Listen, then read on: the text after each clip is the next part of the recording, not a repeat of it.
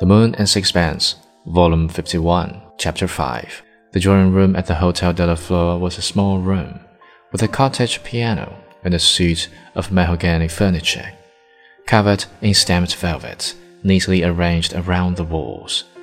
On round tables were photograph albums, and on the walls enlarged photographs of Tiare and her first husband, Captain Johnson.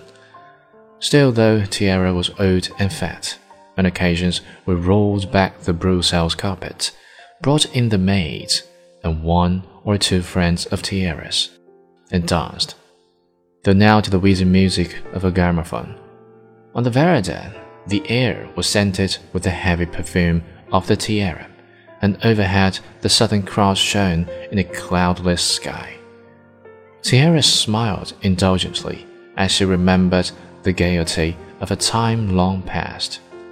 We kept it up till three, and when we went to bed, I don't think anyone was very sober. I had told them they could have my trap to take them as far as the road went, because after that they had a long walk. Ata's property was right away in the fold of the mountain. They started at dawn, and the boy I sent with them didn't come back till next day. Yes, that's how Strickland was married.